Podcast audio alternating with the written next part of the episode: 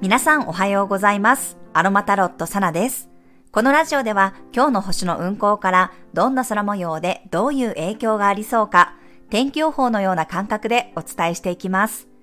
今日の過ごし方のヒントとして心を癒すアロマやハーブ、カードからのメッセージをお楽しみください。はい、今日は1月5日の金曜日です。月は天秤座エリアに滞在しています。昨日もお伝えしたように今日は冥王星との90度の葛藤の角度があります。そして伊手座の水星とは60度の調和の角度です。天秤座も伊手座もすごくね、社交的で人に合わせたり、ノリがいい感じなんですけど、今日はね、ちょっと夕方から特に調子に乗りすぎ注意です。まあ、冥王星とタイトな角度になるのは夜からなので、日中はね、年末年始どうだったとか、冬休みどうだったっていう風に、まあ、そういう話で会話が弾むんじゃないかなと思います。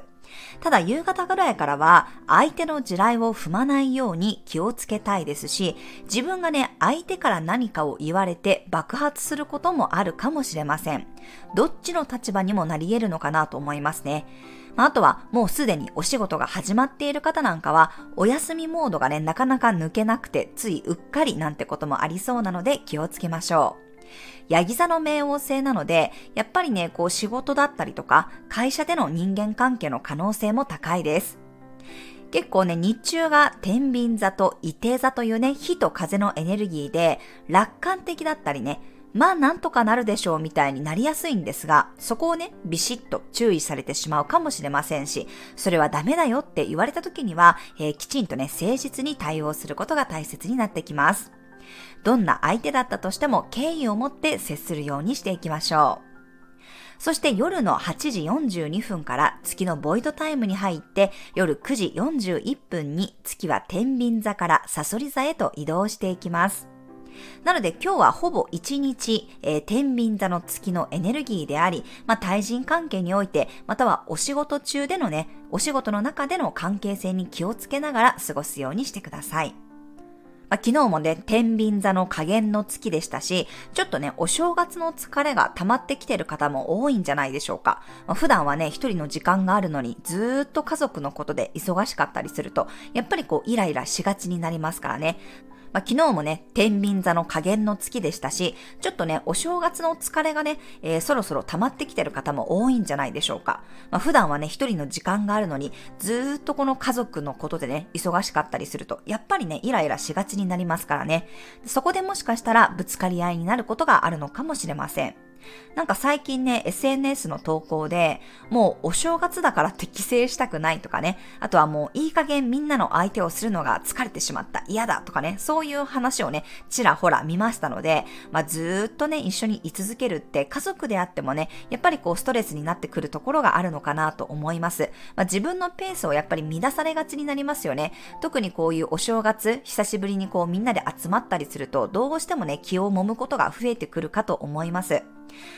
まあ私自身なんかは結構ね、自分の一人の部屋にこもってしまいますし、そこはあの、子供たち立ち入り禁止になっているので、ずっと家にはいるけど、割とね、この一人で過ごす時間があるんですよね。だから、常に誰かと一緒にいるって、私は結構ね、ストレスに感じるタイプで、ホテルもね、いくら仲が良くても、やっぱり別室がいいんですよ。だから完全に気を許せるのは、やっぱりパートナーとかね、まあ妹ぐらいなのかなって思いますが、そう考えると、やはりその気を使う相相手とね、長時間いて、ましてやこう自分がいろいろやらなければいけない立場になってくると、ちょっとね、やっぱりお疲れが溜まってくるのかなと思います。なので、次の新月まではね、適宜バランスを取りながら、一人時間も確保して調整していきましょう。まあ、このタイミングで、あえてね、自分からもうこれはやりたくないとかね、これはやめたいっていう風に言ってみるのもね、一つの手なのかなと思います。明日になると月がね、サソリ座に入って割と他の天体と調和的な角度をとっていくので、なんかここで腹を割って話してみることで、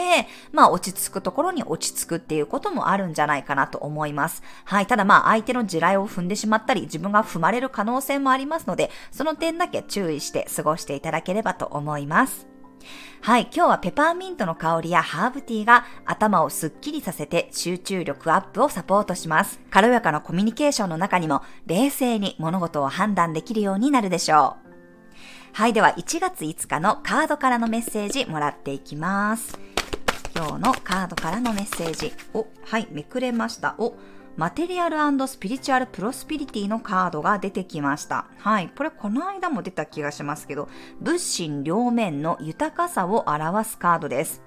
はい、なんか、ただね、今回はちょっと前回とはなんか微妙に違うメッセージを感じますね。はい、あの、まずね、直感で受け取ったメッセージをお伝えすると、我が道を行っていいっていうメッセージを受け取りました。うん、そう、なんか不思議なんだけど、このえー、ペンタクルの6に相当するカードなんですけどね、このマテリアルスピリチュアルプロスピリティって、なんかこう、噴水が2本立っていて、その真ん中にこう通り道があるんですよ。なんか今回はその中心を通っていいっていうメッセージをすごく受け取ったんですね。なので、なんかどっちかに合わせて、なんか道の端っこを歩くようなことをするんじゃなくって、あなたはあなたの道ど真ん中をね、ストレートに歩けばいいですよっていうメッセージに受け取りました。まあ、本来はこのペンタクルの6に6のカードって、まあ、人とのこのパワーバランスっていうかね、力関係を表すカードで、まあ、損得感情関係なくね、付き合っていきましょうとか、まあ、奉仕精神だったりとか、なんかこう、相手に見返りを求めずにやってあげましょうっていうことを伝えてるカードだったりするんですけど、なんか今回はね、そういうメッセージというよりは、どんな関係性のにおいてもね、あなたの道を譲らないっていうことも大切なんですよっていうことをね、言っているように感じました。うん。